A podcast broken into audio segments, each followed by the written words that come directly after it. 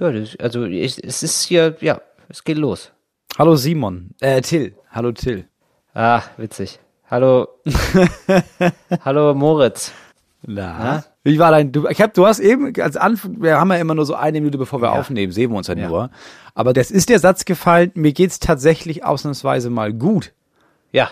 Warum? Womit hast du das verdient? Ja, nee, also was heißt ausnahmsweise? Also als würde es mir sonst immer so schlecht gehen, aber es ist doch immer wechselhaft, finde ich. Jetzt gerade so Corona-Zeit und so, das geht ja nicht so spurlos an einem vorbei. Und jetzt geht's mir schon seit ein paar Tagen jetzt so eigentlich ziemlich gut, würde ich sagen. Was hast du verändert? Moritz, ich glaube, es ist jetzt unser Aufnahmerhythmus, der endlich perfekt ist. Weißt du, also vorher, ich habe jetzt wirklich das Gefühl, ich bin ausgehungert. Ich habe mich jetzt richtig auf den Podcast gefreut, weil wir irgendwie so zwei Tage, wir waren so aus dem Rhythmus, wir haben teilweise so zwei Tage hintereinander aufgenommen, wo du irgendwann auch merkst, Ja. da ist der Köcher leer. Aber jetzt habe ich so Ja. das Gefühl, wir haben uns tagelang nicht gesehen.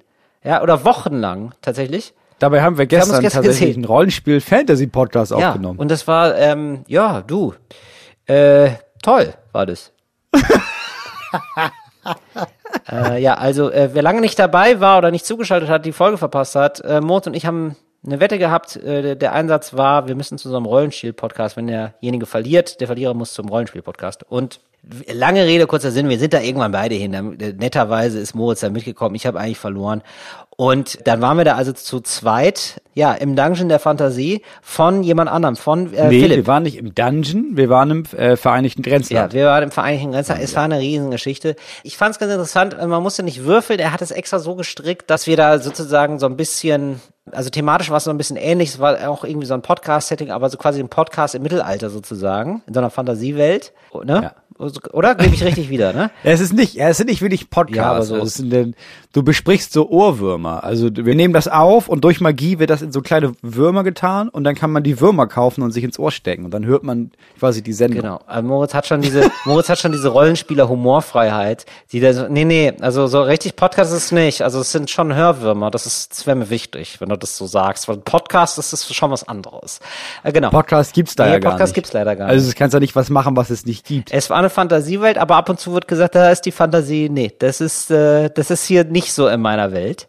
Das haben wir dann also gemacht. Ich fand's ganz okay, glaube ich. Also ähm, das war jetzt tatsächlich eigentlich so ein bisschen so wie Impro-Theater ähm, und ja, das können wir ja. Also das machen Moritz und ich ja also sehr oft sozusagen. wir beruflich. tatsächlich. Und es ist äh, quasi fast unser Job und deswegen äh, ist uns das jetzt beiden, glaube ich, relativ leicht gefallen, da ein bisschen Quatsch zu erzählen. Und wir haben ja auch auf Gag erzählt, deswegen war das, glaube ich, okay auch alles.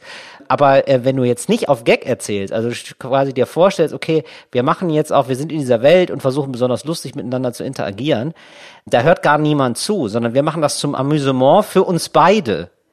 Das fände ich super komisch. Da hätte ich gar keinen Spaß dran.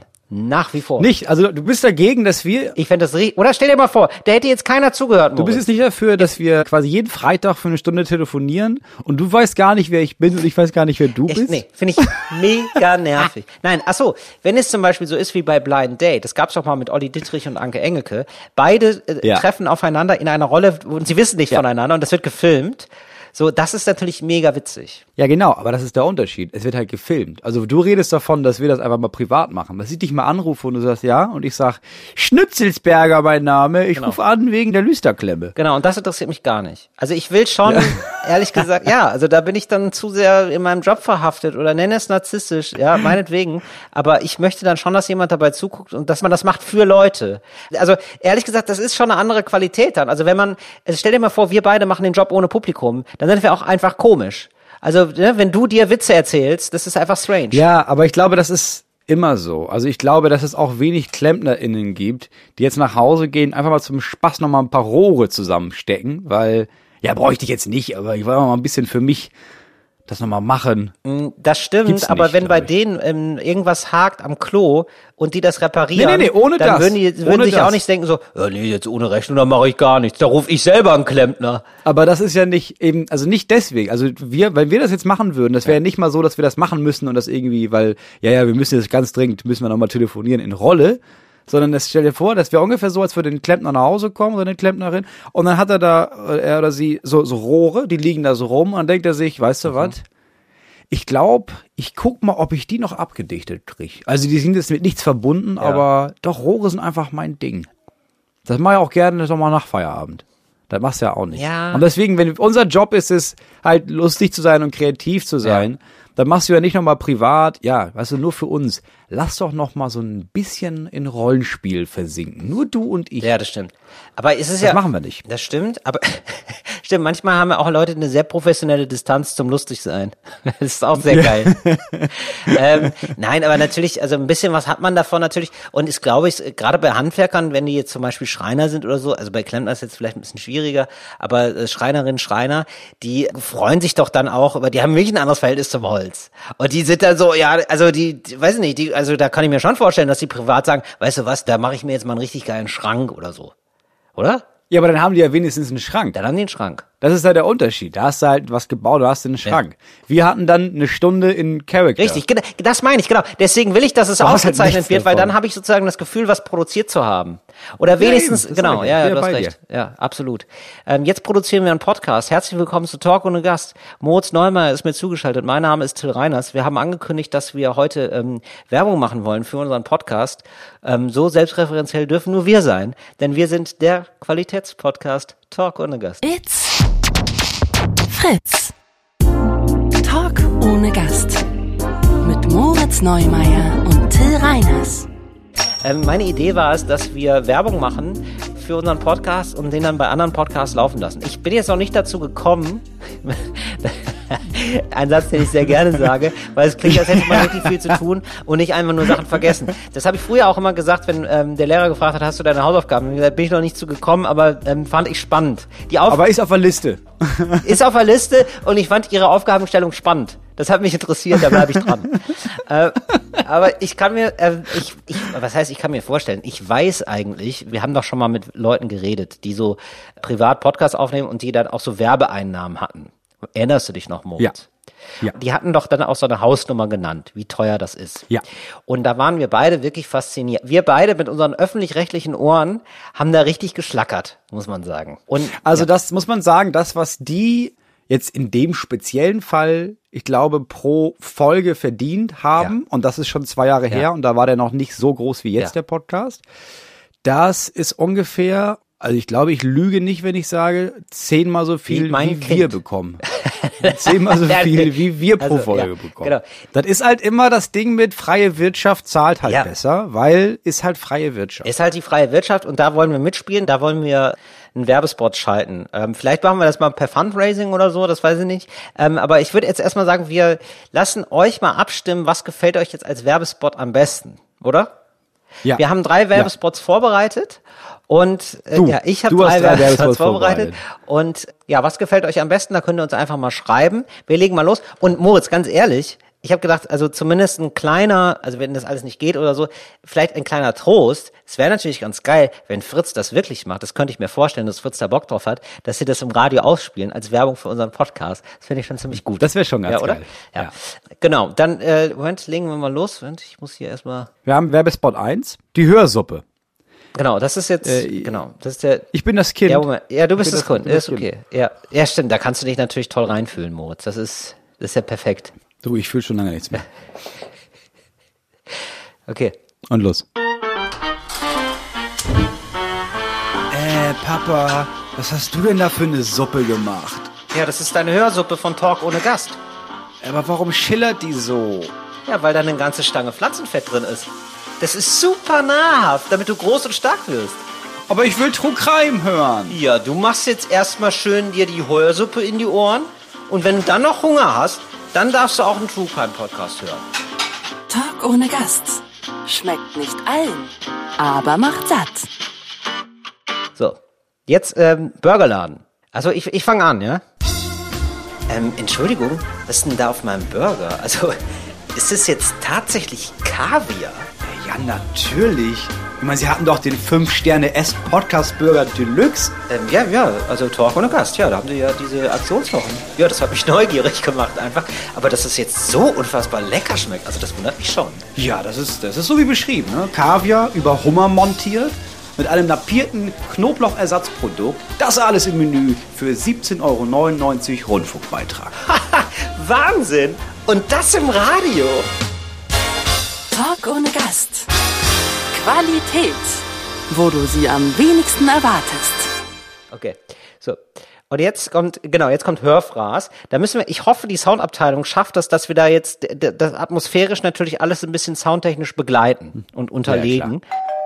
Hallo, Steffens vom RBB. Ja, ich komme wegen der defekten Bluetooth-Box. Ah ja, danke. Ja, danke, dass Sie so schnell gekommen sind. Ähm, ja, hier ist sie. Also, ja, ich will die ganze Zeit Fritz-Radio hören, aber äh, der Sender verstellt sich die ganze Zeit. Und ja, jetzt laufen dann die ganze Zeit die besten Hits der 80er.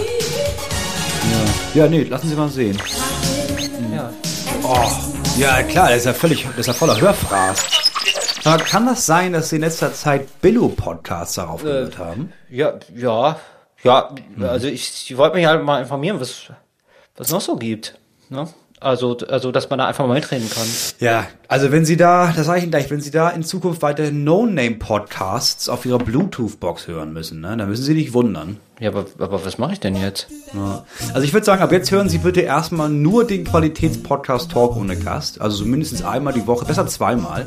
Ähm, und nur Talk ohne Gast hat tatsächlich einen Dreifachschutz gegen Wackness und macht erstens die Punchlines wieder stabil. Zweitens, durch Fashion Food Lifestyle wird Ihr Geschmack rund erneuert. Und drittens gibt es Durchsendegarantie bis zum Sommer. Klar, bei vergleichbaren No-Name-Podcasts, da haben Sie ja über die Feiertage immer mal wieder mit Sendeausfällen zu tun. Ne? Ach, krass. Wa warum, warum hören nicht alle Talk ohne Gast? Ja, da sagen Sie was, ne? Ich sage ja immer, wer billig hört, hört zweimal.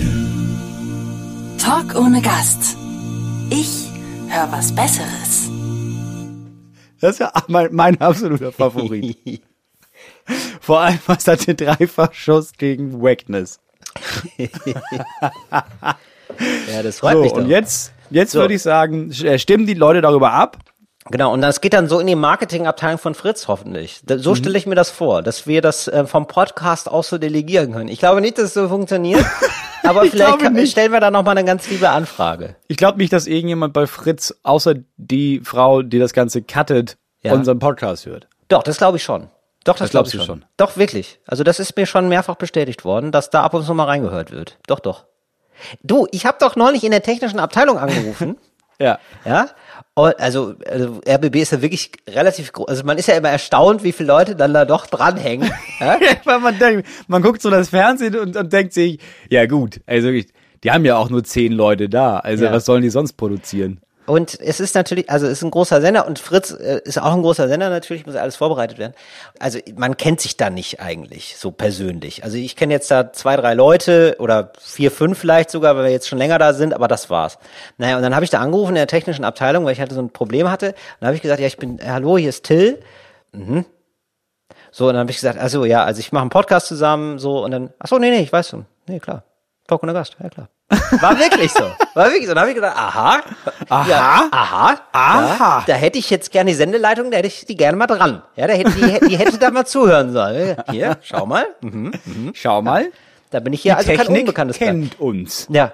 Ja, am, am geilsten ist natürlich, also Fördner natürlich, es wäre das natürlich das Tollste. Der Fördner ist eigentlich der Endgegner im Bekanntheitsgame, weil da hast du natürlich keine Chance. Ja, das Problem ist, dass FördnerInnen gefühlt jeden Tag sechsmal wechseln. Ich habe das Gefühl, die haben alle so eine Dreiviertelstunde-Schicht.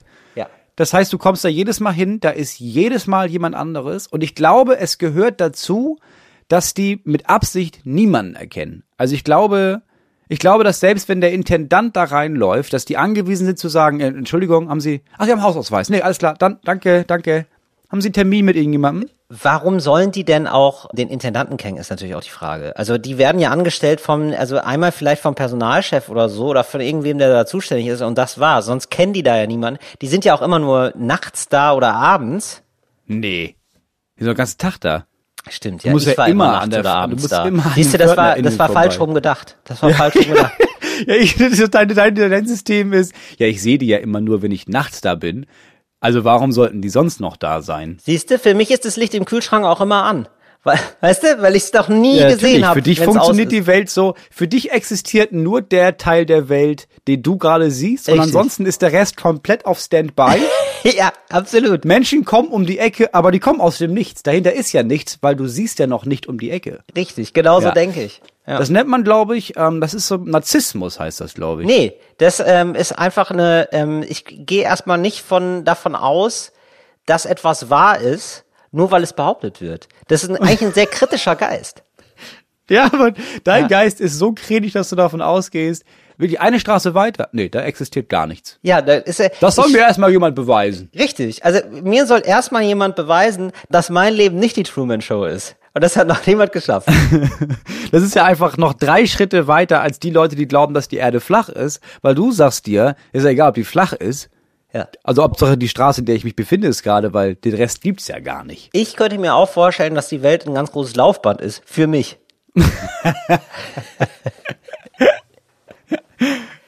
ja. Ich habe dir doch schon mal erzählt, ähm, dass es öfter vorgekommen ist, dass wenn ich irgendwo etwas bestelle, die entsprechenden Läden hier und da mal Insolvenz anmelden, während meine Bestellung noch läuft. ja, ja, da hast du ein Händchen. Das stimmt. Das Thema Insolvenz bei Läden kommt bei dir wirklich sehr, sehr häufig vor. Du hast ja auch schon bei dann insolvent gehenden Gebrauchtwagenhändlern Autos gekauft. Ist das vielleicht so? Ja. Ja. Ach stimmt, das war ja noch einer. Ja, stimmt. Ich habe ein Auto gekauft, pleite. Ja, jetzt, genau. Ich bin, habe jetzt gemerkt in den letzten zwei Monaten, es ist schlimmer geworden. Wir haben die nächste Stufe erreicht. Mhm. Ich hatte jetzt am Wochenende das dritte Mal ein Zoom-Meeting, also Ja. ich sag so, also ein Meeting im, im Internet, Ja. das abgesagt wurde, Danke. Das hilft auch mir. Ja. weil die entsprechende Person einen Todesfall in ihrer Umgebung hatte. Oh, wirklich wahr. Ja, das ist das dritte Mal gewesen. Das dritte Mal in insgesamt in deinem Leben. Nee, innerhalb von zwei Monaten. Es häuft sich. Also beim ersten Mal dachte ich noch, oh Gott, zum Glück ist die tot, ich hatte sowieso keinen Bock auf das Meeting. Beim zweiten Mal wurde ich schon suspicious. Ja. Und jetzt am Wochenende habe ich gemerkt, vielleicht liegt's an mir. Das kann gut sein, dass du so eine negative Art hast, Moritz. Das kann ich mir gut vorstellen. Man wägt ja auch immer ab. Ja? Also jeden Tag, wenn du aufstehst, wägst du ja ab. Mache ich es noch weiter mit? Oder sage ich, nee, jetzt ist Schluss. Also auf diesem Level möchte ich hier noch 40 Jahre weiter existieren oder ist- sagen wir jetzt ist, ist Feierabend. Ja. Und wenn du da so ein Wackelkandidat bist, dann kann es gut sein, dass wenn du dir denkst, am Sonntag ist noch ein Meeting mit Moritz Neumeier, dass du dir dann denkst, nee, Freunde, jetzt ist aber wirklich endgültig Schluss hier. Ja, und das ist gar nicht so, so rational eine Entscheidung, sondern dein Körper sagt dir das, nee, nein, jetzt ist Schluss. Ja, aber das ist das Problem. Nicht die entsprechende Person, mit der ich mich hätte treffen sollen, stirbt, sondern jemand, den die Person kennt. Ah, also es ist nicht mal so, dass die Ja. aktiv sagen, oh nee, bevor ich mich mit dem treffe, springe ich hier aus dem Hochhaus. Mhm, Sondern Ja, das ist der Schmetterlingseffekt, Moritz. wie? Ah, ich hatte gehofft, dass du nicht nachfragst. Ich habe keine Ahnung. Ich, ich hab, ich hab, kennst du das? Manchmal versucht man so ein bisschen so, also du gibst relativ schnell eine Antwort, sehr bestimmt, und dann versuchen sich aus, das kenne ich doch, das kenne ich auch von dir. Ich weiß auf jeden Fall, dass du das auch hast. Und dann gucken, dass der andere nicht mehr nachfragt oder schnell Thema wechseln. Ja. Ne? Also ich wollte gerade sagen, also was für eine schwachsinnige Frage zu fragen, kennst du das? Weil erstens mache ich das andauernd, Ja. zweitens mache ich seit fast sechs Jahren einen Podcast mit dir. Also so, ja, ich, mir ist das dann schon noch mal untergekommen.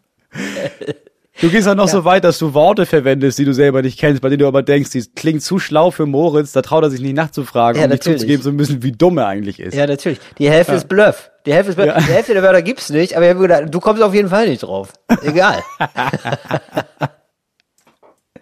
Äh, ich muss mal kurz die Katze rauslassen. Ähm, wir haben auch noch ein weiteres Versprechen, Moritz, das es einzulösen Ja. gilt.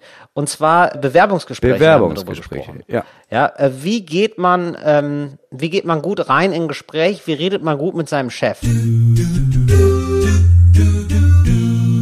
Hast du in deinem Leben schon Bewerbungsgespräche gehabt, Moritz? Ähm, ein einziges, Mhm. und zwar in der Kneipe, in der ich gearbeitet habe. Ja. Da bin ich da hingegangen und meinte, ich würde gerne hier arbeiten.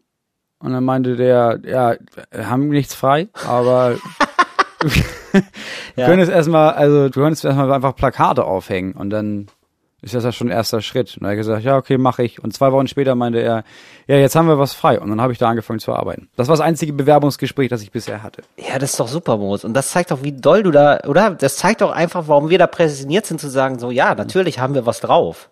Ja, ich sag mal, ich habe noch nie eins verkackt. Eben. Also ich habe es besser drauf als viele andere. Eben, und du hast dann ja dann quasi im zweiten Anlauf, du bist ja dann dran geblieben, du hast dich ja richtig in den Job verbissen, du hast gesagt, diese Plakate aufhängen, habe ich noch nie in meinem Leben gemacht, aber traue ich mir zu. Das Ja. ist ja, oder? Das Selbstbewusstsein haben ja viele nicht. Ja, na klar. Also Ja. bei der Frage, haben Sie Schwächen, da würde ich, würde ich antworten, also Plakate aufhängen ist es nicht wahrscheinlich. So, genau. Ja, also äh, wollte ich gerade sagen, viele sagen so Schwerkraft, habe ich bisher gar keine Erfahrung gemacht, weiß ich nicht. Aufhängen, schwierig. Ja, aber du sagst, nein, ich probiere es aus. ich stürze Ja, mich da rein ins Getümmel. Wahnsinn. Ja, natürlich. Ja, und das ist der Spirit, den man braucht. Ich würde auch sagen, man geht. man Hattest du geht, schon eins?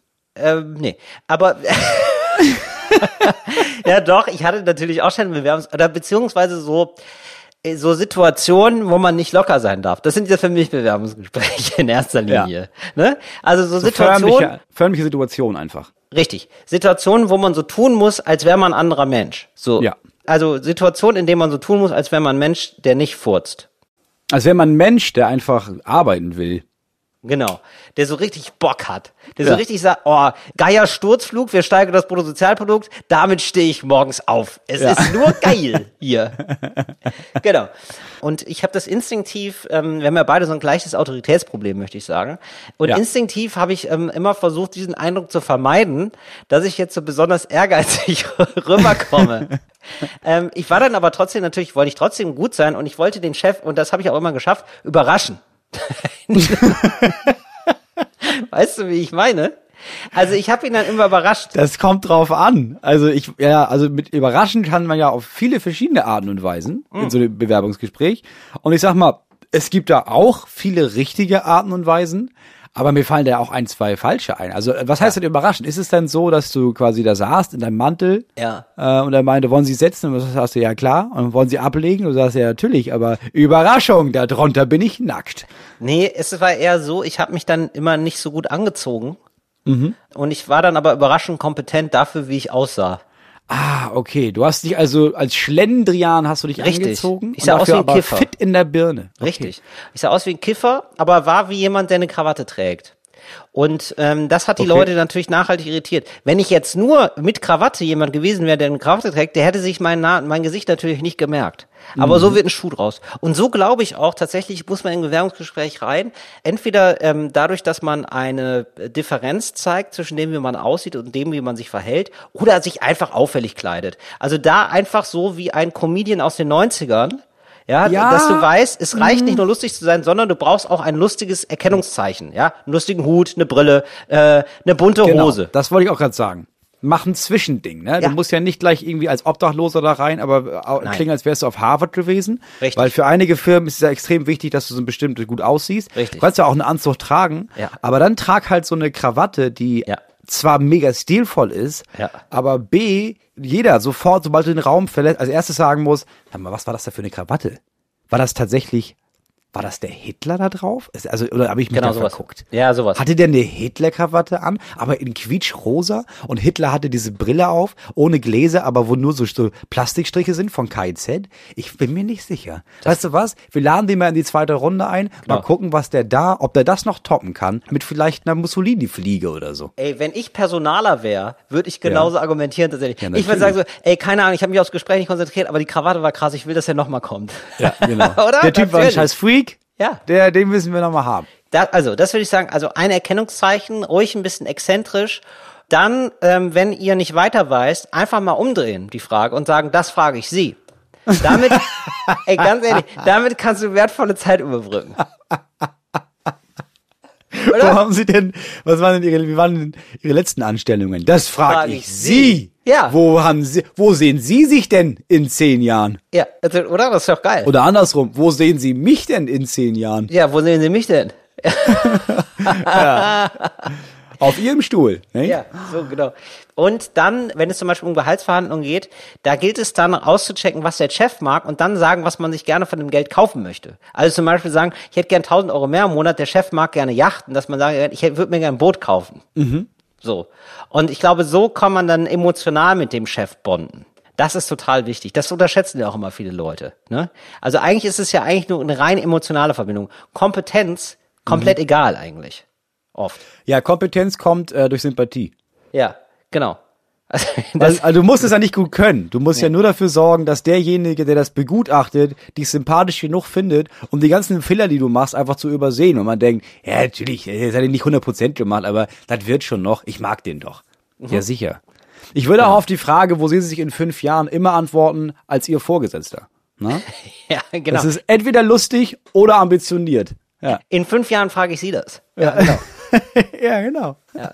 Gibt es sonst noch was, was wir mitgeben können aus unserer reichhaltigen Erfahrung von Bewerbungsgesprächen Ja, ich glaube, was ganz und auch Gehaltsverhandlungen? Also immer bei Chefkontakt, meine ich. Ja, ich glaube es aber, es ist trotzdem wichtig, den Chef sehen zu lassen, dass man sich schon vorher die Mühe gemacht hat, mit dem Personal des Chefs gut klarzukommen. Also ich glaube, Ja. es hilft, dass wenn du zum Beispiel so Richtig. zum Chef geführt Richtig. wirst, dass du in der Verabschiedung, dass du dich wirklich verabschiedest von dem, der dich gebracht hat und dass du da irgendwie klar machst, ja, ja, wir hatten schon ein Gespräch, um zu zeigen, ja, pass auf, ich weiß, dass die Person, die zum Chef vorgelassen wird, ist dem Chef wichtig, also bonde ich schon mit der Person und das Mhm. kann gewertschätzt werden.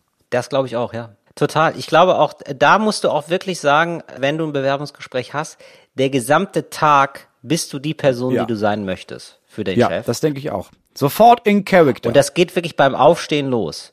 Genau, du bist die ganze Zeit im Charakter drin, weil du weißt ja auch Mhm. nie, wie weit geht das zurück. Kennt die Person vielleicht jemanden, der den kennt und so. Ja, wenn du dich also für einen Job bewirbst, der dir potenziell ein Penthouse bezahlen könnte, dann steh in deiner Bruchbude schon im Penthouse auf. Mach dir ein Gewinnerfrühstück, mach Sport, weil erfolgreiche Leute machen Sport. Richtig. Und dann geht er, steh auf in Richtig. Character und sei Ja. der Typ. Genau, das ist Method Acting. Und schon vor dem Bürogebäude, ja, auch mal Leute Ja. grüßen, hallo, hey, shake hands, ja. Also einfach schon mal ein bisschen der Welt sagen, ich wäre jetzt da. Ja. So, das ist, glaube ich, auch ganz wichtig. Wenn du an Bewerbungsgespräche denkst, was ist das für ein Bewerbungsgespräch? Das ist ein Bewerbungsgespräch eigentlich für alles. Also ich finde, das ist die falsche Frage, wenn ich da ganz ehrlich zu dir sein darf, Moritz. Ich finde, es, ein Bewerbungsgespräch ist eine innere Geisteshaltung, die man eigentlich immer haben sollte. Ich bin in meinem Leben permanent in einem Das Bewerbungsgespräch. ist ja mega anstrengend. Das ist mega anstrengend. Ich erinnere mich daran, ich war nämlich genauso und es ist vorbei. Ich habe meine Bewerbung weggeschickt. und da gab es jetzt wenig Resonanz. Und, und jetzt Also- wartest du, oder was? Also denke ich mir, Ja. weißt du was? Nee. Ich bin auch im Leben selbstständig jetzt. Du bist selbstständig im Leben. Also das heißt, du, bei dir geht keine Bewerbung mehr raus. Bei mir geht relativ, also ganz, ganz sehr. Es ist schon so, dass wenn ich merke, oh, ich bewerbe mich hier gerade, dass mir das wirklich Ja. auffällt. Ja. Nee, also ich muss sagen, nee, ich, ich mache das anders. Ich gehe wirklich so, gehe ich durch die Welt. Also ich gehe so, zum Beispiel in den Supermarkt oder so, dass ich äh, Mhm. mir immer jede Zeit vorstellen kann, dass der Filialleiter auf meine Schulter tippt und sagen, sagt, ähm, wir suchen hier noch eine Geschäftsleitung. Äh, Sie wären's. Wie sieht's aus? Ja, und dann, also, dass ich dann teilweise schon wirklich mir vorstelle, wie ich ihm nett absage.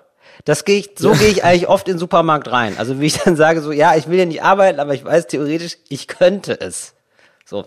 ja, aber du hast natürlich oft sowas wie Bewerbungsgespräche. So, also wenn du Leute neu kennenlernst, dann bewirbst du dich ja, wenn du merkst, du magst die Person, du bewirbst dich ja darum, dass sie dich auch mag, weil man könnte potenziell sich anfreunden. Das ist ja auch eine Art Bewerbungsgespräch. Mhm. Das ist immer ein so, mit Bewerbungsgespräch. jemandem zu flirten, ist am Ende des Tages auch ein Bewerbungsgespräch. Absolut. Ja. Wenn du irgendwo, in deinem Fall, irgendwo einen Auftritt hast und du merkst, der ist ja ganz geil hier, dann behandelst du denjenigen oder diejenige Veranstalterin natürlich anders, weil du denkst, das ist ja auch eine Bewerbung dafür, dass die mich nächstes Mal einlädt und vielleicht einen größeren Laden auch noch bucht.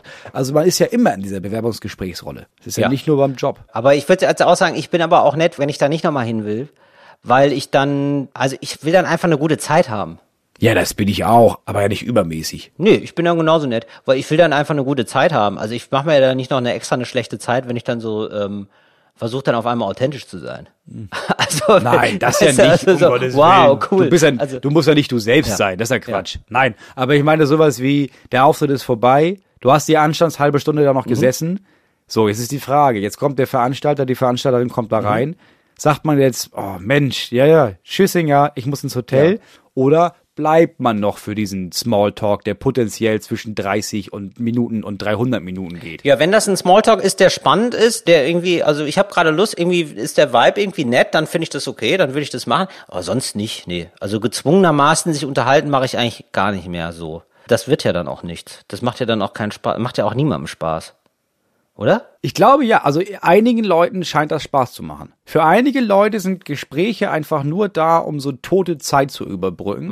Und bei einigen Menschen im Smalltalk habe ich das Gefühl, für die ist das jetzt wirklich, also lieber reden die mit mir über irgendwas komplett Belangloses, als dass sie einfach nur, das ist ein bisschen so, als würden sie wissen, ja, aber wenn ich jetzt nicht mit ihm Smalltalk führe, dann würde ich jetzt ja 60 Minuten hier einfach nur still stehen, dann kann ich ja auch Smalltalk machen. Weil mein Gedanke ist ja, ich mache doch keinen Smalltalk, ich finde ja was Besseres zu tun als das. Ja, genau. Und ich habe da eher so ein Zwischending. Ich würde sagen, ja, okay, mal gucken, wie der Smalltalk läuft. Also manche Gespräche haben ja einfach Flair. Also man redet gar nicht über so coole Sachen, also über deepen Shit oder so. Aber es ist einfach so, es macht irgendwie Spaß. Man spielt sich die Bälle zu, so, es ist irgendwie einfach nett. So. Ja, das ja, das gibt gibt's es ja. auch so, mal, und dann ja. denke ich mir so, ja, und also ich gebe jedem Gespräch die Chance, so zu sein, sozusagen, hoffe ich. Also mal mehr, mal weniger, ja. So, und wenn ich dann merke, ach so, nee, das ist ja, du, das wird ja, das bringt ja jetzt beide uns jetzt nicht weiter, dann habe ich da aber auch keine Lust drauf. Aber das ist, das ist ja bei den meisten so instinktiv. Also ist jetzt, glaube ich, gar nicht so, also jetzt so entblättert, vielleicht haben jetzt viele das gar nicht so vor Augen und so würden es gar nicht so explizieren, aber so mehr oder weniger macht man es doch auch, oder? Ja, ja, klar, ja, klar. Ich habe nur gemerkt, also ich habe, jetzt geht es wieder, seit ich nicht mehr auf Tour bin. Aber ich hatte so vor einem Jahr, also so bevor das, gerade bevor das losging mit Corona, ich hatte eine richtig große Abneigung gegen Smalltalk. Es gab nicht, es gab keinen Smalltalk mehr, den ich interessant fand. Ah, okay. Nee, das habe ich ja nie gehabt. Das hast du immer schon gehasst, Moritz. Du, ich glaube dabei. Ja, ja, aber die Formulierung, ich- die Formulierung meines Therapeuten war, ja, das ist ein bisschen so, also Smalltalk ist für sie wahrscheinlich so, als, als würde ich auf sie zukommen und ihnen so einen großen Teller mit Weißbrot geben. Nur Weißbrot. Und dann müssten sie das Stück für Stück runterwürgen. Ja. Ist das Smalltalk für sie? Und ich meinte, ja, das ist Smalltalk. Und dann meinte er, ja, dann lassen Sie das von Anfang an. Wenn jemand auf Sie zukommt mit einem Teller Brot, hier gehen Sie woanders Ja. hin. Da machen Sie das. Siehst du, und für mich ist es eben so ein Stück Kuchen, wo ich denke, und wo das nicht Genau, dick macht. könnte auch ein Kuchen Das nicht sein. dick macht. So, wo ich denke so, ja, okay, das ist ja, wenn es ein leckerer Kuchen ist, mal gucken. Also ich habe jetzt aber auch schon viel Kuchen in meinem Essen Leben gegessen. Deshalb muss tendenziell der Kuchen schon gut sein. Der wird, der muss Ja. natürlich besser werden über die Jahre. Wenn du, das wirst du bestätigen können, wenn du zwei bist, bei deinen Kindern oder so oder drei, die freuen sich ja noch über jedes Wort, das sie gebacken bekommen. ja, das, diese Faszination nimmt ja dann rapide bergab. Ja, und das ist ja auch andersrum so. Also auch ich bin ja immer wieder fasziniert, welche Worte die gebacken bekommen. Es ist ja nicht so, dass ich mich jetzt wirklich oft mit meinen Kindern unterhalte und danach denke, Mensch, das war aber mal ein war gutes gutes Gespräch, das hat mich ja wirklich nach vorne gebracht. Stimmt. Ist ja auch schwer, weil alles, was die wissen, also ich kenne das ja schon. Ich, ich weiß ja, was die. Das stimmt. Ganz selten mal Momente, wo ich denke, ah krass, ja, das habe ich so noch nicht gesehen. Das stimmt. Und auch umgekehrt ist es ja eigentlich von den Kindern auch extrem geil und nett, dass die nicht extrem genervt sind, schon mit sechs oder sieben, weil du immer alles besser weißt. Also Ja, wie ja, nervig ist das? Einfach so, oh Papa. Das ist ja eigentlich, ich muss ja mega ja, unsympathisch sein natürlich. für die. Ist ja mega Weil die unsympathisch. sagen irgendwas und ich sag, nee, nee, das ist ja so. Ich bin einfach ein mieser Besserwisser in deren Augen. Aber das sehen die noch nicht, weil die noch zu klein sind. Ja. Nee, genau, stimmt. Die kennen's noch nicht anders. Bis sie Erwachsene Mhm. kennenlernen, die es nicht besser wissen. Und dann denken sie sich so, warum kann Papa nicht so dumm sein wie der? ja. ähm, wo waren wir stehen geblieben? Achso, bei Smalltalk, ja. Ich wollte ihm eigentlich noch was hinzufügen, weiß es aber nicht mehr. Das ist auch, glaube ich, was Gutes, sich auch noch mal Sachen merken im Filmbewerbungsgespräch. Immer so eine Liste haben, so mit zwei, drei Sachen. Auf die man noch so zurückkommen kann, meinst du? So, also wenn man noch mal weiß, so, was ist die Firma, was ist, was ist der Job, wie heiße ich, einfach so Basic Sachen.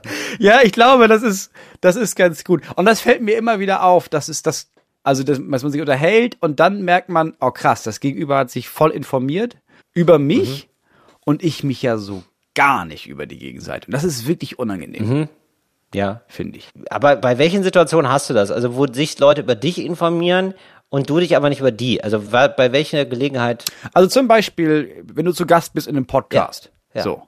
Und dann, dann gibt's, am Anfang gibt's ein bisschen Geplänkel und dann merkt man ziemlich schnell, ah, okay, also der Moritz hat nicht nur noch nie eine Folge von diesem Podcast gehört, er kennt weder unseren Namen, Ja.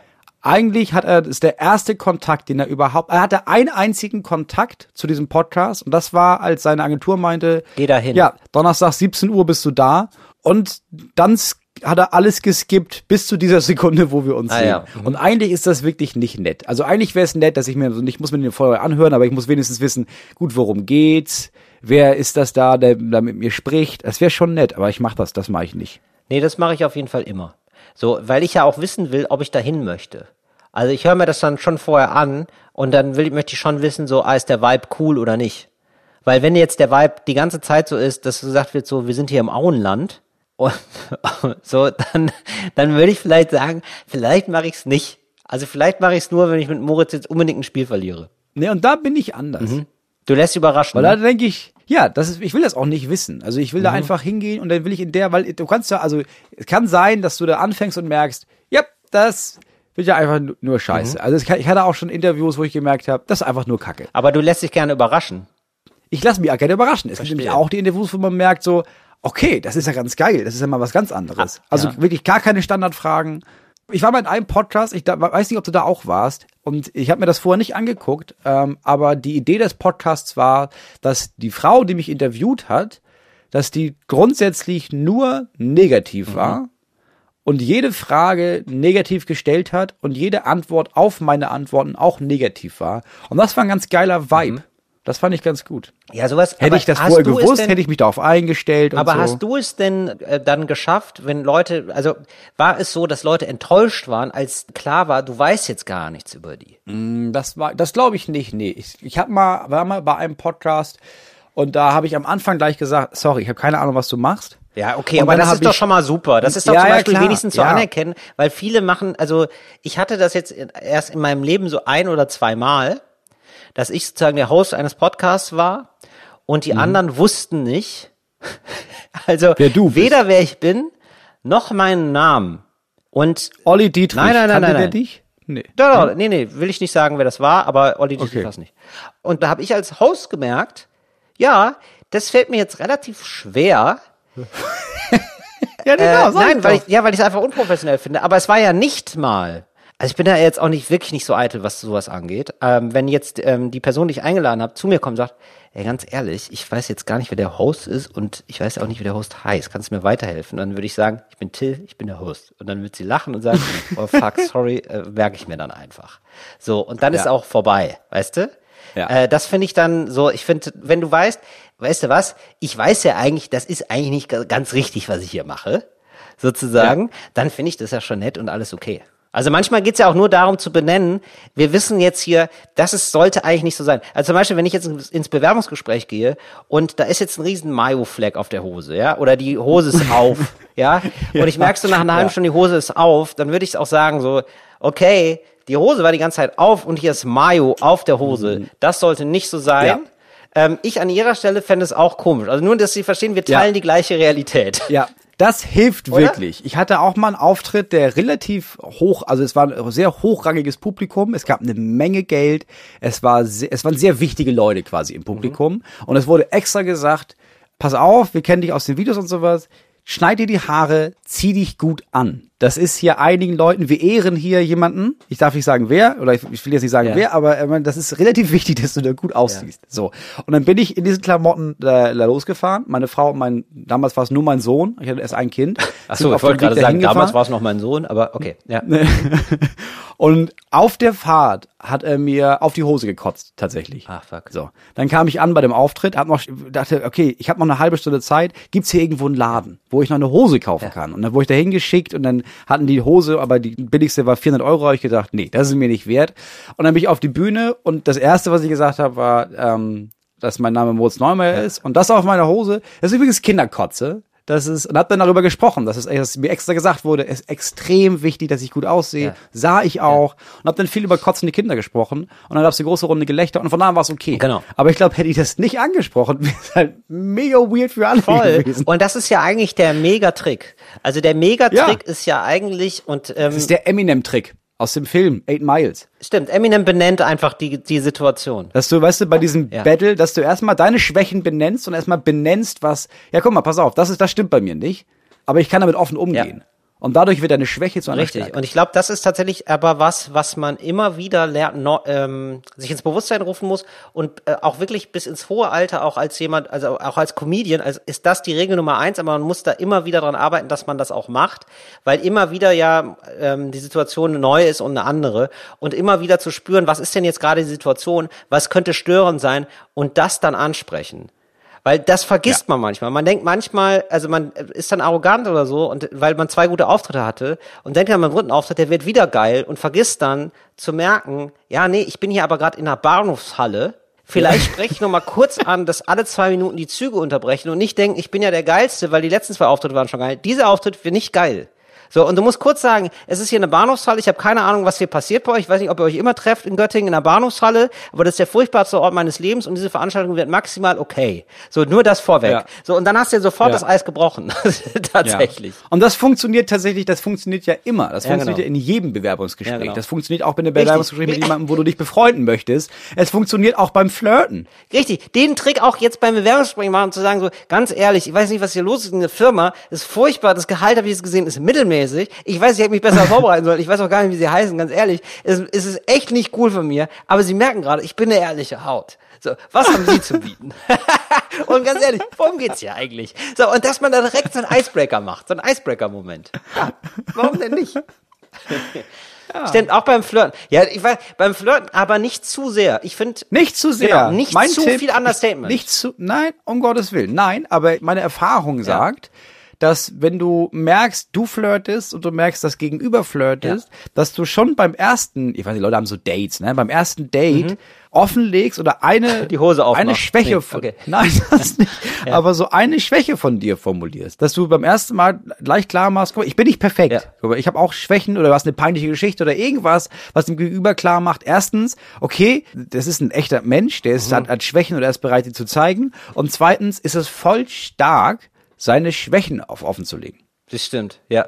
Es beeindruckt sehr viele Menschen, wenn du bereit bist zu sagen, ah ja, guck mal, übrigens, das ist, damit habe ich ein Riesenproblem und das läuft bei mir übrigens schief. Stimmt, ja. Aber nicht heulend und nicht, ja, ist- übrigens kann ich das und das nicht, sondern wenn du gut damit umgehst und offenlegst, ja, das kann ich überhaupt nicht. Alter, ich bin mega schlecht da drin. Ja, also ich kann damit überhaupt nicht umgehen, wenn wir jetzt keinen Sex haben. Sag ich dir gleich, gleich vorweg. Bin ich wirklich schlecht drin. Ja, klar, du hast vollkommen recht. Das macht man aber auch eigentlich. Wenn man in Situationen ähm, sich wohlfühlt mit jemand anderem, man findet jemanden sympathisch, dann finde ich das immer ganz erschreckend, wie schnell man bereit ist, sich zu öffnen. Das, man ist eigentlich immer sehr, oder? Äh, Also, also mir passiert das so, sofort. Dann erzähle ich wieder irgendwas, wo ich denke, so, viel zu persönlich. Aber egal. Ja, ja, klar. Aber es ist ein gutes Zeichen. Und das, genau. ich glaube, das, nimmt das Gegenüber nimmt das oft auch so wahr. Ja.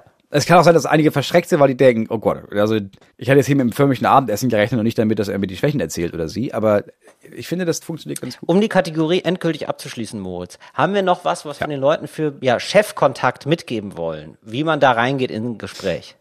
Ich glaube, so wie wir vorhin am Anfang gesagt haben, dass du irgendwas Auffälliges tragen solltest, ich glaube, du solltest einfach dich in irgendeiner Art und Weise vom Standard abheben. Auch durch eine vielleicht eine ähm, absurde Handbewegung zum Beispiel. Nee, ja, das wirkt schon. Weiß ich nicht, wenn du da immer aus, was du den Hitlergruß machst. Nein, kein Hitlergruß. Kein- Du denkst immer einen Hitlergruß direkt. Ja, ja, ich merk schon. Nein, Ja, oder irgendwas, oder halt immer so, immer, weißt du nicht, wenn du deine Hand wie so einen toten Fisch auf deine Stirn packst, das ist auch nicht das Richtige. Aber so, wenn du, wenn du zum Beispiel, ich glaube, man kann sich eine lustige Antwort überlegen. Richtig. Weil es gibt so ein paar Fragen, die kommen halt immer und immer wieder. Also allein so eine Frage wie, hab eine, eine lustige Antwort auf die Frage, wie, was ist deine Schwäche und wo siehst du dich in fünf Jahren und bist du teamfähig, was würdest du sagen? Und da solltest du eine lustige Antwort, die jetzt nicht mega abgedreht ist, aber wenn du das, ich glaube, wenn du das schaffst, den Chef ein oder zweimal zum Lachen zu bringen, dann geht er nach Hause oder die Chefin und man überlegt im Nachhinein, ja, wen fand ich cool? Ah, das war lustig, weil Humor funktioniert auch da. das stimmt. Oder du überlegst dir drei Wörter, die du auf jeden Fall im Gespräch einbauen willst. Auch gut. Du lässt dir so von Freunden drei Wörter geben, weil du kannst ja nachher sagen so, ich habe den Job nicht bekommen und die drei Wörter habe ich untergebracht. Geil. weißt du, es ist ein Erfolgserlebnis und wenn du es nicht schaffst, hast du vielleicht sogar den Job oder du hast vielleicht sogar beides, aber auf einmal, du belohnst dich ja nur noch selber auf einmal. Auf einmal, d- äh, du beginnst zum ersten Mal deine Geschichte, ja, als Erfolgsgeschichte zu schreiben. Und die ersten Ja. drei Wörter sind die Wörter, die deine Freunde dir sagen. Und ich glaube, ähm, was auch gut ist, das ist auch ein guter Tipp für Leute, die mega nervös sind in solchen Gesprächen, weil du halt irgendwie merkst, du kannst ja ruhig nervös sein, aber sei nervös wegen einer anderen Sache. So. Ja. Konzentrier dich nicht so auf dieses Bewerbungsgespräch, Stimmt. sondern ja, wie bringe ich dir jetzt das Wort Tomatensoßenfleck in dieses Gespräch ein? Genau. Oder Leuten noch vorher eine SMS schreiben, die total daneben ist. Weißt du? Ja. Seinem besten Freund schreiben, so, ich habe mit deiner Freundin geschlafen und dann in ein Bewerbungsgespräch gehen, wo man denkt, Alter, ich muss in einer Stunde richtig, ja, oh, du Scheiße. Das war völlig daneben. Ja, und dass du dann so viel Stress hast, dass du beim Bewerbungsgespräch da so, das ist jetzt hier gerade nicht mein Problem, Freunde. Ja, das ist nicht das Wichtigste. Da, da bin ich relativ locker, weil, oh, Alter, das muss ich dem Olli erstmal verklickern. Ja. Ah, das war ein Spaß. Dass das ein, War ein kleiner Spaß. Dass das ein Spaß genau. war für eine Stunde, tatsächlich.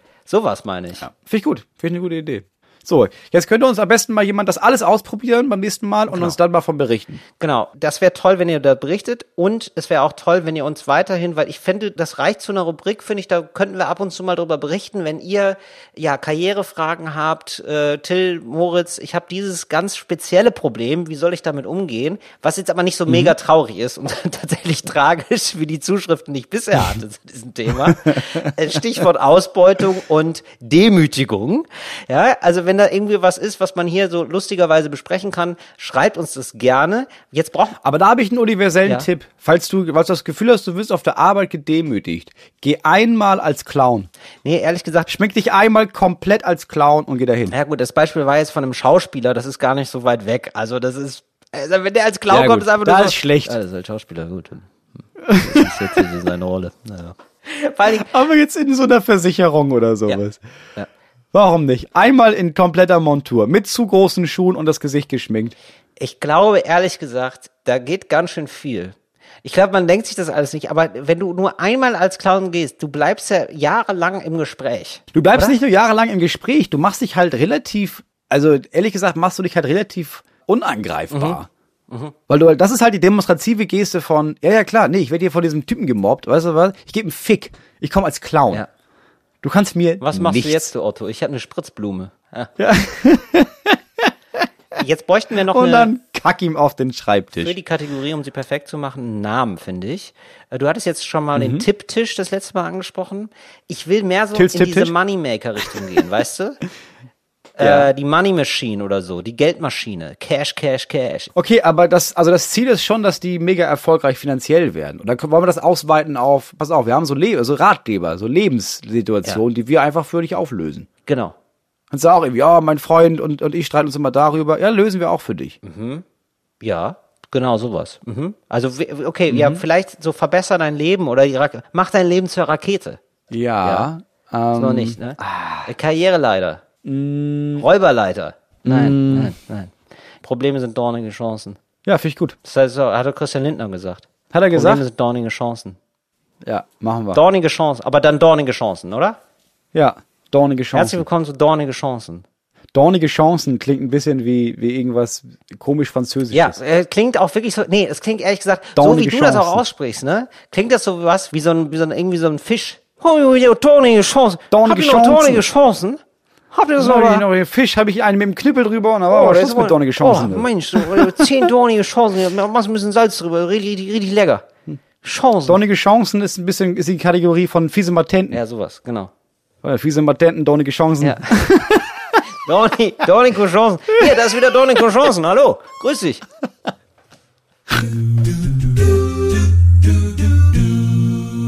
Dornige Chancen. So, machen wir die Kategorie zu. Sie heißt Dornige Chancen. Und da werden wir nächste Woche noch ein bisschen mehr von hören. Ähm, apropos mehr von hören. Ich habe äh, noch einen Tipp.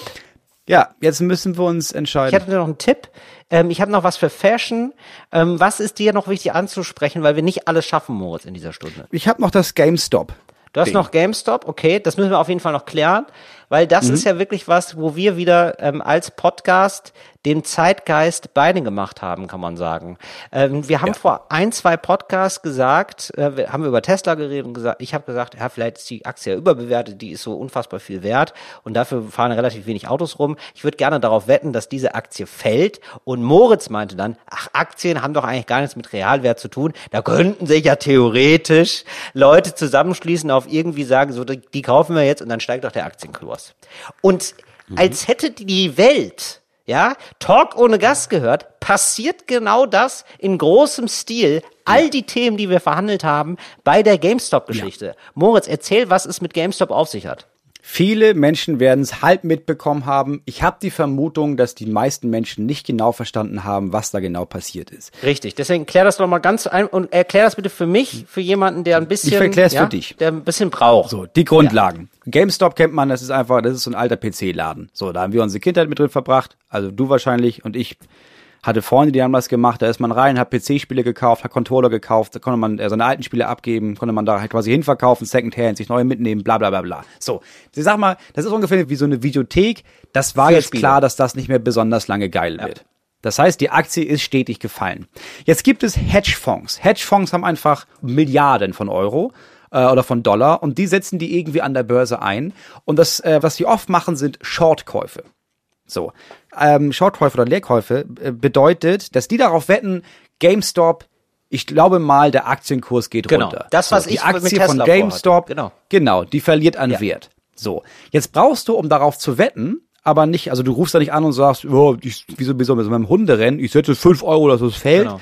Sondern was du machst ist, du kaufst ja auch keine GameStop-Aktie, du leihst dir von jemandem, der eine hat, diese GameStop-Aktie, die ist nicht wirklich deine, Mhm. aber du leihst sie dir und verkaufst die dann an jemand anderen Mhm. für, sagen wir mal, jetzt äh, 5 Dollar, Mhm. weil du darauf wettest, dass die morgen nur noch 4 Dollar kostet.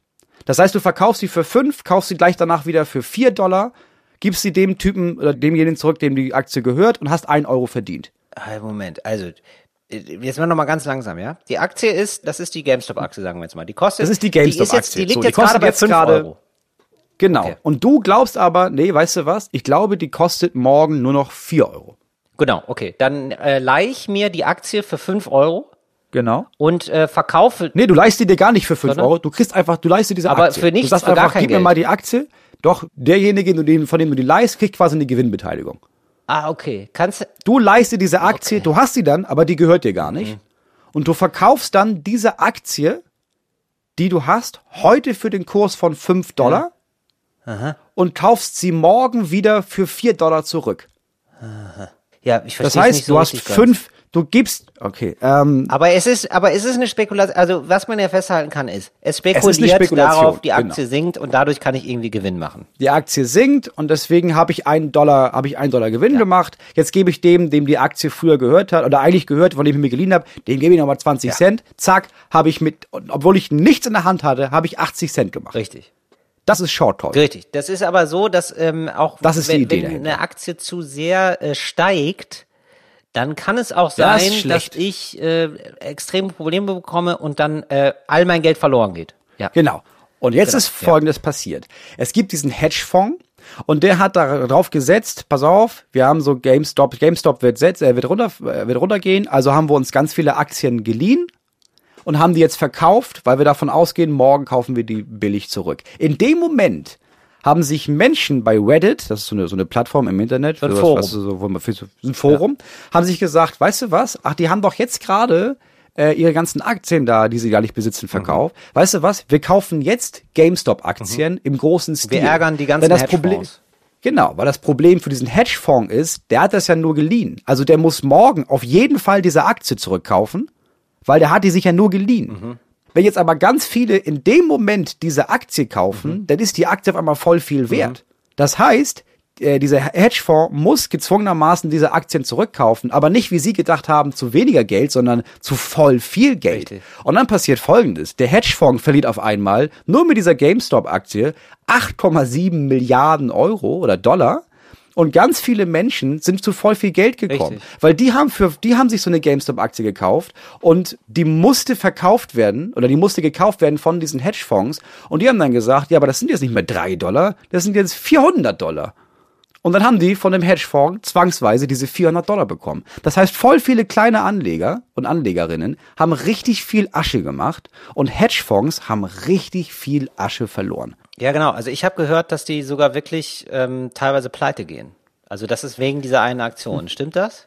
Ja, und das ist das Problem, dass nicht nur der Hedgefonds pleite geht, sondern der Hedgefonds hat ja an sich auch kein Geld. Da liegen ja nicht 8,7 Millionen äh, Milliarden Dollar rum, sondern dafür bürgen ja Banken. Das heißt, das Problem ist, wenn dieser Hedgefonds pleite geht, dann fehlt das nicht nur dem Hedgefonds dieses Geld, sondern das fehlt Banken. Es kann also sein, dass wenn das jetzt öfter noch passiert, dass ganze Banken pleite gehen, weil die diesen Hedgefonds Geld geliehen haben, mit denen die Shortkäufe machen. Und ich finde das. Das heißt, das ist ein riesiges Ausmaß. Ja, ja, natürlich. Und Und was jetzt passiert ist, und das ist das Ding, ist, dass man gesagt hat, okay, dann machen wir das bei der GameStop-Aktie jetzt einfach so, dass man KleinanlegerInnen äh, verbietet, die zu kaufen.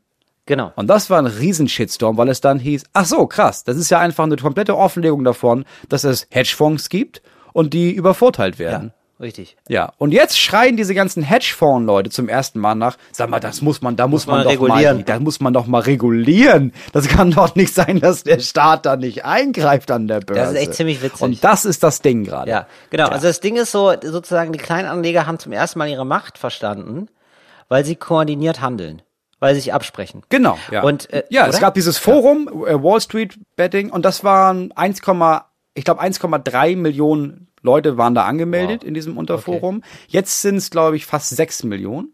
Äh, und das ist das Ding. GameStop ist nicht eine einmalige Sache. Die haben sich schon diverse andere Sachen ausgesucht, weil sie gemerkt haben, ach, das klappt. Ja, pass auf, da gibt's doch, da haben doch der gleiche Hedgefonds hat doch darauf gesetzt, dass so eine malaysische Firma, die so Handschuhe produziert, dass die runtergeht. Ja, weißt du was? Vielleicht kaufen wir jetzt mal deren Aktien. Ja. Und dann haben sie das Stück für Stück, haben sie sich einfach andere Sachen rausge und sind in der Lage jetzt, wenn das einfach, wenn niemand einschreitet, ganze Hedgefonds über den Jordan springen zu lassen. Was genial ist. Ja, ich finde das total geil, aber auch gleichzeitig total faszinierend, dass das jetzt erst passiert.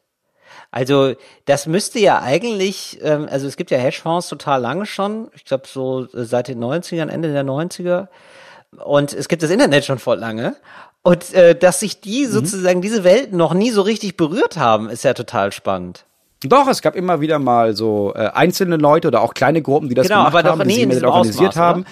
Nicht in ja, der Größe. Und die Größe hängt auch einfach mit Corona zusammen. Leute sind einfach zu Hause. Leute haben Zeit. Leute haben voll viel Zeit. Und dann denken die sich, ach ja, man kann so traden. Ja gut, das sieht nicht so kompliziert aus. Ich mach das mal. Dann bist du ein bisschen im Forum und dann liest du, ach krass, ach die verabreden sich. Weißt du was? Ich mach da mal mit. Ja, das finde ich super faszinierend. Das ist einfach so eine, ähm, dass vieles passiert, nicht, weil es sozusagen rational durchdacht ist und alle sind so rationale Akteure, sondern aus einer gemeinsamen Stimmung heraus. Genau, Oder? und das ist der Punkt. Es klappt ja nicht nur da. Prinzipiell würde das in so vielen anderen Bereichen auch das klappen. Meine ich, ja. Stell dir vor, sechs Millionen Menschen würden jetzt sagen, weißt du was? Okay, wir haben es mit Aktien gemacht. Guck mal, was wir da zusammen bewegt haben. Lass das mal an anderen Stellen auch noch machen. Und es gibt so viele Beispiele, wo es geklappt hat. Ja. Seit 40 Jahren brüllen Menschen in Deutschland, ey, Atomkraft ist nicht cool. Und dann gab's Fukushima und auf einmal sind da eins, zwei Millionen Menschen auf die Straße gegangen. Und in der Woche danach meinte Merkel und die CDU, ähm, ja gut, also wenn ihr so viele, ja, dann steigen ja, wir aus. Wir okay, ja. ja, hören wir auf. Okay. Also nicht wirklich, ne? Aber das wisst ihr jetzt noch nicht. Aber wir sagen erstmal, dass wir wirklich aussteigen. Ja. Naja, Deutschland ist, hatte relativ viele jetzt aussteigen lassen. Das muss man zumindest schon sagen. Also hat schon was, also tatsächlich real was bewirkt. Genau, ja. Also auf der anderen Seite haben wir gesagt, dann machen wir einfach viel mit Kohle. Kohlestrom. Das wäre super. Wie wäre das denn? Das ist doch so ein neues Ding. ja. ja, ja, das, was wir früher für die Lokomotiven. Mhm. Nee, das fördern wir jetzt gewaltig. Gut, danke. Aber genau, aber es geht darum, so eine gemeinsam getragene Stimmung, das ist, das macht viel aus, offenbar. Es macht eine Menge aus. Es macht eine Menge aus und das hat extrem viele geschockt, was merkwürdig ist, weil verschiedene Leute, die in diesem Bereich arbeiten, schon vor Jahren gesagt haben, äh, uns ist schon allen klar, dass das passieren kann, oder? Also es ist uns schon klar, wenn wir das Ganze manipulieren jeden Tag, als Finanziers und als Hedgefonds, dann können das ja alle anderen auch. Aber da hat einfach niemand drauf gehört. Ja. Zu guter Letzt noch einen Tipp von mir. Oder was heißt zu guter Letzt? Aber ich möchte noch einen Tipp loswerden, bevor wir hier das schon wieder schließen. Unsere kleine Sendung. Und zwar äh, Pretend It's a City. Ähm, ist eine Doku-Serie. Mhm. Den möchte ich mal Von Martin angucken, Scorsese, ja. Doku-Serie über Fran Lebowitz. Eine Autorin, äh, in New York lebend. Und es ist so, wenn Harald Schmidt geboren wäre als jüdischer US-Amerikaner in den Körper einer Frau, die mhm. jetzt 70 ist ungefähr, dann wäre das entstanden. Dann wäre Fran Lebowitz da. Also so ein bisschen so hat sie mich daran erinnert. Sie ist, ähm, sie ist vor allem einfach ein extrem lustiger Mensch und mhm. eigentlich eine verhinderte Comedian, würde ich sagen. Und sie antwortet mhm. wirklich so schlagfertig und lustig und böse, dass man sich immer denkt, fuck, das ist ja wirklich, du bist ein Phänomen. Du bist einfach du bist ein Phänomen. Ja. ja. Und das macht einfach sehr viel Spaß und sie verkörpert auch diese ganze etwas großtuerische New York Art, diese intellektuellen Art, so, weißt du? Mhm. So dieses Woody Allen-mäßige, man ist irgendwie, man liebt diese Stadt, man hasst sie aber auch und ja, also ich würde gerne woanders hinziehen, aber es geht ja nicht, es ist New York. Also das, das mhm. macht ja gar keinen Sinn. Das ist ja klar. Danach kann ja nichts nee, mehr danach kommen. Danach kann ja nichts mehr kommen, aber die Menschen hier sind schon scheiße. Also so, so, das ist so die Grundeinstellung dem Leben gegenüber. Und ja, die verkörpert das wie keine zweite und das ist so wirklich lustig und ich finde, das macht einem jetzt gerade so im Lockdown oder so, macht einem das wirklich gute Laune. Das macht wirklich Spaß. Ja, und das ist halt äh, Scorsese. Also Scorsese sitzt dann mit ihr am Tisch und lacht sich halt die ganze Zeit kaputt über sie. Er stellt ihr mhm. Fragen und sie lacht sich die ganze Zeit kaputt. Er lacht sich kaputt. Ist wirklich sehr gut gemacht. Ja. Ich habe auch noch einen Tipp äh, und zwar ich habe das seit langer Zeit mal wieder erstmal einen Film gesehen und zwar ist das der neue äh, der neue Film von Judd Apatow. Ja. Der hat sowas gemacht wie Jungfrau 40 männlich sucht äh, beim ersten Mal immer Ärger mit 40, also This is 40, Knocked Up und uh, The 30-Year-Old Das klingt alles, das alles so krasse. Ja, das denkt man, ja. ne? weil man guckt das an und denkt so, ah, es sind so Komödien, aber es sind mit die besten Komödien, die es auf dem amerikanischen Markt gab im, im großen Stil, meiner Es Meinung liegt nach. wahrscheinlich an den Titeln, ne? Die Deutschen haben einfach die Titel so scheiße gemacht, dass man sich denkt, so, Ja. also was ist das denn? Das gucke ich mir auf keinen Ja. Fall an. Du hast halt This is 40, ne? Und es handelt davon, ja, guck mal, wir zeigen mal einigermaßen, nicht, nicht hundertprozentig realistisch, aber das sind Probleme, die 40-jährige Ehepaare mit Kindern haben. Und auf Deutsch ist es immer Ärger mit 40. Ist einfach, ich weiß nicht warum, aber ist einfach immer scheiße. Ja. Und er hat einen neuen Film gemacht, der gar nicht so sehr lustig ist. Es ist eher ein lustiges Drama. Es ist The King of Staten Island. Okay. So, ich habe das gesehen, dass es das gibt äh, und dachte, ah geil, okay, Staten vergesse ich sowieso oder? wieder. Heißt es nicht Staten, Staten Island? Island? Ja. Nee, Staten Island, glaube ich. Okay. Aber Ich weiß es auch nicht. Ich weiß es nicht. da- ich ich habe möchte mich immer nicht zu gefragt, ich will immer 100%. Staten Island sagen, aber vielleicht hast du recht, Moos. Ich weiß es auch nicht. Ich möchte mich da nicht zu 100% festlegen. Ja, wir- pass auf, wir sprechen jetzt einfach beides und dann schneiden wir das richtig raus. Sag's einfach zweimal, dann nehmen wir die Version, die richtig ist, oder? Machen wir so. Ja, guckt euch auf jeden Fall The King of Staten Island an. Guckt euch auf jeden Fall den Film The King of Staten Island an. ja, siehst du, genau. Das ist, das, das ist die Magie der Aufnahme. Scheiß doch Aber ich kann drauf. doch, ich kann doch jetzt nicht jedes Mal diesen doppelten Titel nennen. Nee, aber so, jetzt sagst du nur noch der Film. Okay. ähm, der Film. der Film dreht sich um, wird gespielt und wurde mitgeschrieben von Pete Davidson. Ja, Moritz, jetzt hier, Ahnst das ist hier Pete ein Davidson? Name-Gedroppe. Was, ja, und, jetzt erzähl doch mal, Okay, ein erstmal, warum ist, soll ich den ein Film, Film sehen?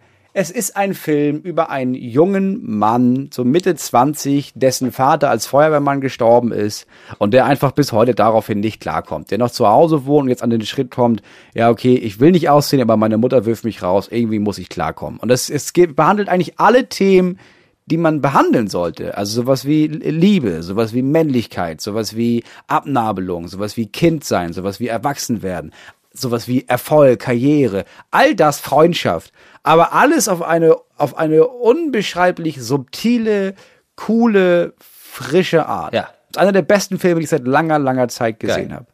The King of Staten Island. The King of Staten Island. Es ist doch, okay, das merken wir uns und Pretend It's a City, also ähm, eine Doku über Fran Lebowitz, äh, sechsteilig bei Netflix. Wo läuft es bei dir?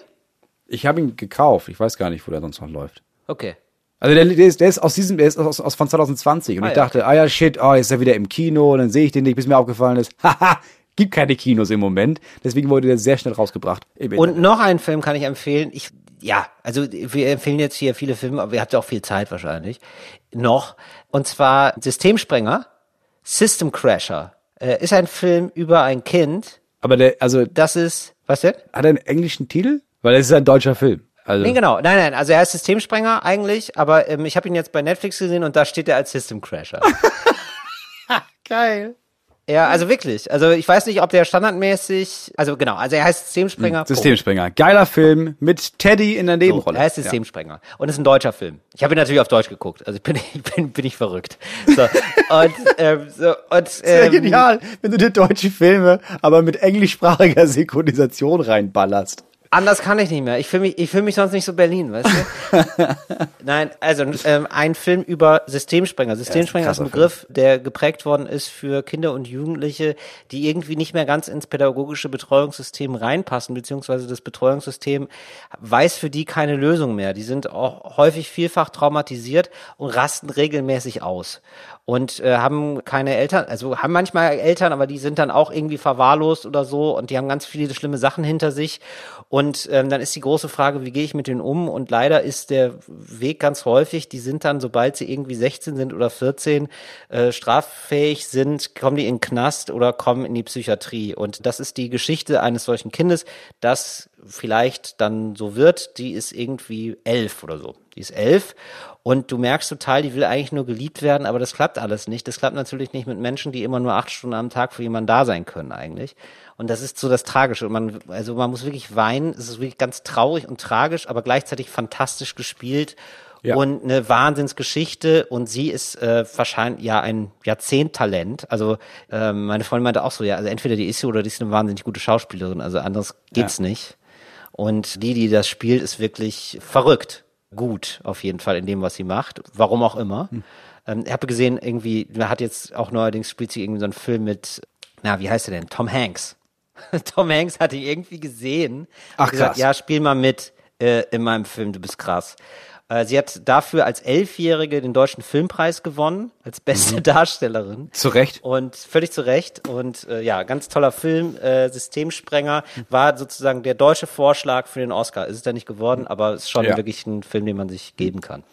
Und nicht nur das, ist nicht einfach nur ein Film, sondern mein Vater macht gen- genau das ja, was in dem Film thematisiert wird, beruflich. Der meinte, ja, das war einfach derbe realistisch. Wir haben was zu, tatsächlich ist er mit all seinen Leuten aus der Firma, hat gesagt, pass auf, wir gehen ins Kino und gucken uns diesen Film zusammen an. Genau. Ja, weil das einfach, das gibt es. Das ist alles nicht aus der Luft gegriffen und das sind Geschichten, die sehen Menschen, die in diesem Bereich arbeiten, jeden Tag.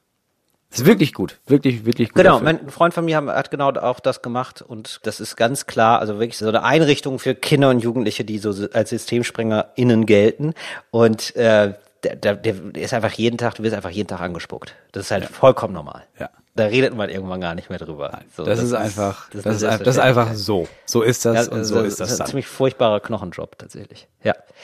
Aber sehenswert. Systemsprenger. Noch was, Moritz. Ja.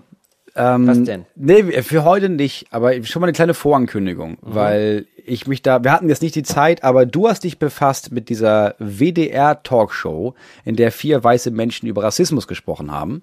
Ja. Äh, und ich habe mir das mit Absicht nicht wirklich durchgelesen, sobald Ja. du gesagt hast, du hast das äh, gemacht. Ja. Es gibt immer wieder diese Dis- Diskussion darüber, dass, dass man sagt, ja, aber das, ich weiß gar nicht, also Rassismus, ja, klar gibt's das noch, aber ich meine, alle Menschen haben doch jetzt in Deutschland oder auch in Amerika die gleichen Chancen. Wir sind doch alle irgendwie, das, ist ja, früher war das nicht so, aber heute ist das doch immer noch so. Wo liegt das Problem? Und da möchte ich ein ganz kurzes Video empfehlen, das ich mir selber, ich glaube, schon zwölfmal angeguckt habe. Äh, Es war eine Reaktion auf quasi die letzten Ausschreitungen bei der Black Lives Matter Demonstration letztes Jahr in den USA. Und das ist eine kleine Wutrede von Kimberly Jones. Jetzt, wenn man das ein, wenn man das jetzt, wenn man jetzt das nicht findet, es ist relativ einfach. Geht zu YouTube und gibt ein Black People Don't Own Anything und guckt dir dieses Video an. Und wenn man sich das anguckt, versteht man ziemlich schnell extrem viele Zusammenhänge und es öffnet deinen Kopf in, und, und man merkt, dass man in sehr vielen Diskussionen, die man gehört hat, die man geführt hat und die man in Zukunft noch führen muss, sehr einfach darauf antworten kann. Es ist extrem lehrreich. Es dauert sechseinhalb Minuten und man weiß extrem viel danach. Also bevor wir es jetzt gar nicht ansprechen, so, also das ist natürlich krass gewesen. Ne? Das, die Sendung hieß Die letzte Instanz, lief beim WDR. Da wurden äh, vier Weiße einfach eingeladen und das war, glaube ich, der Versuch vom WDR, mal wieder so locker flippig rüberzukommen. Und das ist ja einfach sehr, sehr häufig, muss man leider sagen, beim öffentlichen Rechtlichen einfach ein kompletter Unfall. Und das war auch da schon wieder, also du weißt sofort nach 30 Sekunden, ach du Scheiße, das ist ja wirklich massiv peinlich, was hier gerade passiert. Aber so Ja, man guckt ja so, denkt, ich habe nur die ersten 30 Sekunden gesehen und mein erster Gedanke war, krass, die ziehen das jetzt durch, oder was? Ja, genau. Das war wirklich so, hey, hey, hu, hu, hu, hey, Wait, Rassismus? Also wir sehen es nicht als Problem. Rassismus, ja oder nein? Wie, seid ihr, wie ist eure Meinung eigentlich dazu? Mögt ihr es, mögt ihr es nicht? Oh, jetzt heißt es wieder so, und da ging es irgendwie um das Wort Zigeunersoße. und es war so, die, wird, die heißt jetzt anders. Doof, oder? Wir diskutieren mit vier weißen Leuten darüber, die nicht dadurch aufgefallen sind, dass sie besonders geistreiche Kommentare gemacht haben. War da wären. Und auf einmal sitzt da, Kunze. auf einmal sitzt da Jürgen aus dem Brick Brother Haus. Und du denkst dir so wirklich im WDR so, also was passiert? Dann nach Thomas Gottschalk, dann Janine, äh, ich glaube. Janine, die ist, Die kennt man ist- noch ist von Hausmeister Krause. Richtig. Und da So ist war die nicht auch dabei bei Voll Normal? Genau. So, und Mickey Beisenherz, der äh, Comedian und Autor. Warum so, auch die- immer er gesagt hat, ja, das machen wir. Genau, verstehe ich auch nicht. Also haben wir alle nicht so richtig verstanden. Dann Steffen Halaschka, der, glaube ich, in der Sendung noch merkt, ah, das ist hier das, das ist, was haben, was machen wir? Der auch wirklich noch sagt so, ja, das ist ja vielleicht auch ein bisschen, naja, das sagt sich jetzt natürlich hier auch so einfach als äh, Teil der Mehrheitsgesellschaft. Also er, ihm ist dann auch aufgefallen, so, wir, hier sind ja alle weiß. vielleicht können wir da gar nicht so viel zu sagen zu dem Thema und sollten dann vielleicht auch Leute fragen, die, na, na, hat er ganz kurz gemerkt, aber dann ging es auch schon weiter. Dann hatte Jürgen auch schon gesagt, ja, aber wird doch wohl doch, also ich glaube, ich glaube, los. Aber ich habe viele Freunde, Italiener, äh, Türken oder so, die haben ganz andere Probleme. So, also ich so, auf dem Level wurde da diskutiert und das war einfach so ein Grundsetting, wo du, also der Zug war sofort aufs Gleis gesetzt und es war klar, es wird hier so eine Stammtischatmosphäre gemacht. Wir stellen hier euch so ein bisschen Benzin hin, ein bisschen Streichhölzer, da gucken wir einfach mal nach zehn Minuten. Und natürlich Haben sie alles abgebrannt. So. Und das ist wirklich der Wahnsinn. Und das Faszinierende an der ganzen Geschichte ist, also die Leute haben sich natürlich aufgeregt, es gab einen Shitstorm. Das Faszinierende ist aber, diese Sendung ist eigentlich aus dem Dezember. Anfang Dezember gesendet worden und ist dann im WDR nochmal ähm, wiederholt worden und dann erst gab es diese Reaktion. Ja, okay. Denn wenn du möchtest, dass Leute unter 50 etwas nicht sehen, ja, Moritz, wenn du irgendwie despektierliche Nacktfotos oder so hast, Mhm. irgendwie sowas, ja, oder Passwörter oder so, lass es den WDR ausstrahlen. Ich Ja, kann dir versichern, es wird Fall. niemand merken. Ja.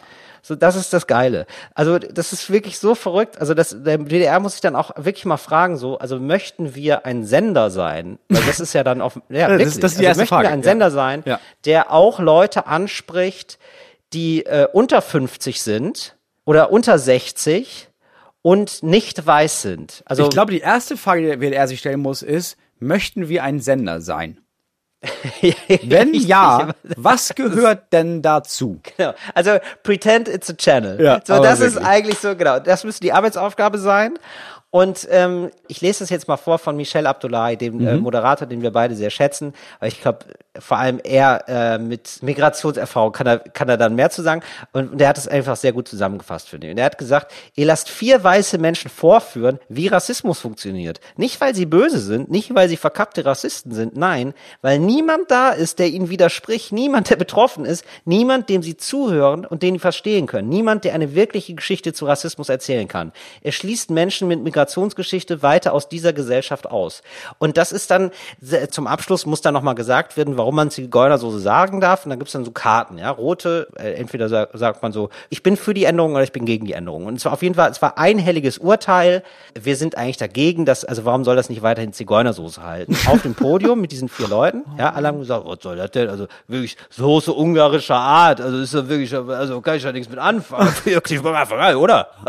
negativ, negativ darf man bald auch nicht mehr sagen. so, also auf dem Level wurde da di- diskutiert. Und ähm, dann wurde dann auch nochmal gefragt, weil äh, Steffen Halaschka reichte das offenbar nicht. Vielleicht hat, witterte er da irgendwie nochmal eine andere Gegenstimme oder so, aber keine Ahnung warum. Auf jeden Fall durfte das Team auch abstimmen. Es war schon Corona-Zeiten und das gesamte Team war dann auch dagegen dass die ähm, Soße umbenannt wird. Also und wo ich gedacht habe, so ja, dann, aber das ist eigentlich ganz schön, dass man das jetzt hier mal so äh, im Blick hat. Da gibt's ja dann ein Problem. Ja. Da gibt's ja jetzt hier offenbar so, ja. Und man Das hätte, ich, ich bin ganz ehrlich, man spannend. hätte diese ganze Sendung mit einer einzigen Szene, die darauf folgt, genial machen können. Man hätte das genauso machen können, wie es war. Mhm. Ja. Und dann wären alle lachend aus dem Studio gegangen und dann hätte Ja. eine Person reinkommen müssen, die nicht weiß ist und Ja. hätte sagen müssen, und das wollen wir nicht mehr. Ja. Und dann hätte die Sendung zu Ende sein können. Ja, das stimmt. und dann hätte man ein fucking Statement gemacht. Thomas Gottschalk hat auch gesagt, also er hat sich mal als Jimi Hendrix verkleidet und da wusste er, wie es ist, ein Schwarzer zu sein. und da habe ich und da habe ich gedacht so, das wäre geil, wenn ganz am Ende geht so ein Suit auf und es ist nicht Thomas Gottschalk, sondern Günther Wallraff. Und der sagt, oh krass. So ist es also Thomas Gottschalk zu sein. Das hätte ich gut gefunden. Oh, ist, also die haben auch, also aber das, man guckt das doch und man denkt doch nonstop, ja, aber jetzt kommt doch die Auflösung. Also ihr Genau. könnt es ja nicht, also selbst wenn diese vier Leute da saßen und solche Sachen sagen, wie Janine Kunze das, ja, ja klar, ist schlimm mit Rassismus, aber ich bin blond, hab große Brüste, so, überleg dir mal, was ich mir anhören muss. Oder Thomas Richtig. Gottschalk, der sagt, ich habe mich mal als Jimi Hendrix verkleidet, da wusste ich, wie ich schwarz bin. Oder, ja, Zigeunersoße ist okay, oder negativ, darfst du bald auch nicht mehr sagen. Da, Mhm. du, du guckst das doch und denkst nonstop, okay, selbst wenn das passiert ist, da muss doch irgendjemand im Nachhinein gesagt haben, ja Leute, aber senden können wir das ja nicht. Also das, das muss doch irgendjemand in diesem Team gesagt haben, Ja, genau. Ja, wir wissen ja auch, wie viele Leute da so beteiligt sind. Das ist dann schon krass. Also in, ja, also das ist so in dem Ausmaß ist es schon krass. Aber ich glaube, da hat man sich einfach, das Grundsetting ist einfach falsch. Da hat man sich einfach verhoben. Und es gibt einfach manche Themen, die kann man schon leicht berühren, wenn man sie durcharbeitet hat. Aber du kannst nicht leicht über Themen reden, wenn du gar keine Ahnung hast. Und ich weiß, wie komisch das klingt, als Ja, Teilnehmer dieses Podcasts hier. Aber ungefähr eine Sensibilität zu haben für Themen, wo man sich denkt, ja, da weiß ich echt zu wenig, dann, da verhebe ich mich, sollte man schon haben. Ja, aber nicht mal das. Du musst ja nicht mal das Thema kennen. Du musst ja auch nicht mal eine Sensibilität haben. Du, dem ist ja der einzige Punkt, der dir auffallen muss, ist, ach krass, wir reden über Rassismus und alle im Raum sind weiß. Hm, haben wir nicht mhm. in den letzten Jahren gemerkt, dass das nicht gut ist? Ist das Nee, aber das, aber das finde ich nicht. Und also, wenn diese Sendung eins zeigt, dann, es gibt einfach, also eine absolute Notwendigkeit, eine breite, äh, also das einfach viel, viel breiter zu machen, die Gruppe derer, die da irgendwie Bescheid wissen und da was mitkriegen, weil das hast du natürlich so nicht drin. Also du wirst als Weißer nicht damit konfrontiert in Deutschland, nee dass es Rassismus gibt. Nee, das warum ist nicht, auch? Du bist äh, ja nicht weiß. Also das, da musst du schon ein bisschen selbst aktiv werden oder beziehungsweise durch andere da, dazu animiert werden, sich da mal ein bisschen zu kümmern. Und das war einfach vorgeführt von, ja, so sieht es einfach aus nach 50 Jahren Ignoranz. Dann hast du dann diese Meinung und die haben sich halt gegenseitig auf die Schulter geklopft und gesagt, nee, ist doch gut, dass wir da nichts gemacht haben und fertig. So, und ich glaube aber, das ist symptomatisch. Das ist wirklich ein Spiegelbild Deutschlands. Das ist nichts Besonderes. Ja, es muss die das Hölle sein. Es muss die Hölle sein, dieser. Für, also, das ist natürlich krass, ja. Aber es ist nichts, ähm, genau, aber, aber das ist gerade der Status quo. Also, da darf niemand aus äh, der ganzen Woke-Bubble denken, äh, wir sind ja in der Diskussion schon ja, weiter, ja, klar, weil du drei Freunde hast, also äh, die Veganer sind und, äh, weißt du, so, also ist ja auch alles cool, ist ja auch alles in Ordnung, aber ich glaube, das ist so ein Reality-Check einfach. Das passiert. Ja, ich glaube, es ist für jeden Menschen, der da wirklich aktiv ist, seit Jahrzehnten aufmerksam darauf zu machen, ja. der denn diese Sendung ja. sieht und sich denkt, ach krass, okay, was muss denn noch passieren, damit das jemand checkt?